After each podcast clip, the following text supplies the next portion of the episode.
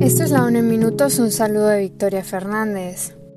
Este 9 de agosto se conmemora el Día Internacional de los Pueblos Indígenas bajo el lema La juventud indígena como agente de cambio para la autodeterminación. La campaña de este año reivindica el papel que la juventud indígena debe ocupar en la toma de decisiones, al tiempo que reconoce sus esfuerzos en la acción climática, la búsqueda de justicia y la creación de una conexión intergeneracional que mantenga vivas su cultura y tradiciones. Para el secretario general de las Naciones Unidas, los jóvenes indígenas, tanto mujeres como hombres, lideran el movimiento mundial de acción climática. Ellos se encargan de promover la justicia y la igualdad, celebran sus diferentes culturas, promueven los derechos humanos y crean conciencia sobre la historia de sus pueblos. Antonio Guterres añadió que el conocimiento y las tradiciones indígenas están profundamente arraigados en el desarrollo sostenible y pueden ayudar a resolver muchos de los problemas a los que nos enfrentamos. Por eso es vital que en la toma de decisiones participe también la juventud de los pueblos indígenas, declaró el secretario general. Se calcula que en el mundo hay 476 millones de personas indígenas que viven en 90 países, hablan la abrumadora suma de 7.000 lenguas del mundo y representan 5.000 culturas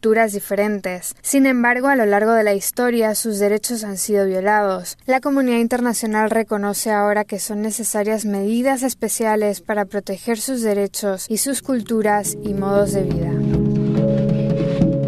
En un mensaje con motivo del 78 aniversario del lanzamiento de la bomba atómica sobre Nagasaki, el secretario general de las Naciones Unidas instó a la comunidad internacional a recordar la terrible destrucción provocada en la ciudad japonesa el 9 de agosto de 1945. En esta ocasión, Antonio Guterres afirmó que la eliminación de las armas nucleares es la máxima prioridad de la organización en materia de desarme. El secretario general declaró que a pesar de las terribles lecciones de 1945, la humanidad se enfrenta ahora a una nueva carrera armamentística. Las armas nucleares se utilizan como instrumentos de coerción. Los sistemas de armamento se modernizan y se sitúan en el centro de las estrategias de seguridad nacional, haciendo que estos artefactos mortíferos sean más rápidos, precisos y sigilosos. Guterres recalcó que el desarme es el núcleo del informe político sobre una nueva agenda para la paz, recientemente. La agenda hace un llamamiento a los estados para que se vuelvan a comprometer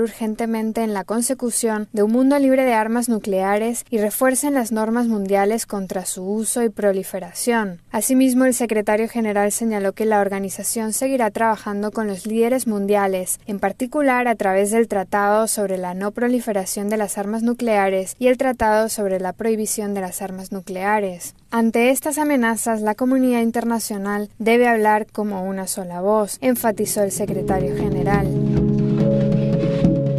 Por otra parte, Antonio Guterres expresó este miércoles su satisfacción ante el entendimiento alcanzado por las Naciones Unidas y las autoridades sirias sobre el uso continuado durante los próximos seis meses del paso fronterizo de Bab al-Hawa para prestar asistencia humanitaria vital a millones de personas necesitadas en el noreste del país. Se trata de un compromiso entre el secretario general adjunto de Asuntos Humanitarios y coordinador del socorro de emergencia, Martin Griffith, y el gobierno de Siria para que la ONU continúe proporcionando asistencia humanitaria transfronteriza en la escala necesaria y de una manera que garantice la independencia operativa de la organización. El secretario general también acogió con satisfacción la prórroga por parte de Siria para que las Naciones Unidas utilice los pasos fronterizos de Bab al-Salam y al-Rae durante tres meses más, así como su consentimiento para cruzar las líneas dentro de Siria en Sarmada y Sarakib para la entrega de asistencia humanitaria. El gobierno de Zimbabue y el Programa Mundial de Alimentos de las Naciones Unidas firmaron una carta de entendimiento para formalizar su colaboración en la mejora de los sistemas alimentarios y la reforma del sistema de protección social en el país. El objetivo de la carta es reforzar la capacidad de respuesta ante emergencias y fomentar eficazmente la inversión en iniciativas empresariales agrícolas. Ambas partes utilizarán sus conocimientos y recursos para acelerar soluciones sostenibles, informó la agencia. La colaboración también incluye un apoyo a los medios de subsistencia rurales y urbanos mediante la previsión de las necesidades futuras y la mejora de la recopilación y el análisis de datos. Con ello pretenden crear un sistema alimentario más resistente y sostenible para la población. El secretario permanente del Ministerio de Función Pública, Trabajo y Bienestar Social, Simón Mazanga, declaró que esta carta de entendimiento es una forma de reforzar el trabajo ya en curso y de garantizar que tanto el Gobierno como el Programa Mundial de Alimentos rindan cuentas a las personas a las que sirven. Asimismo, ayudará a garantizar el cumplimiento de los objetivos comunes. Hasta aquí la 1 en minutos. Un saludo de Victoria Fernández.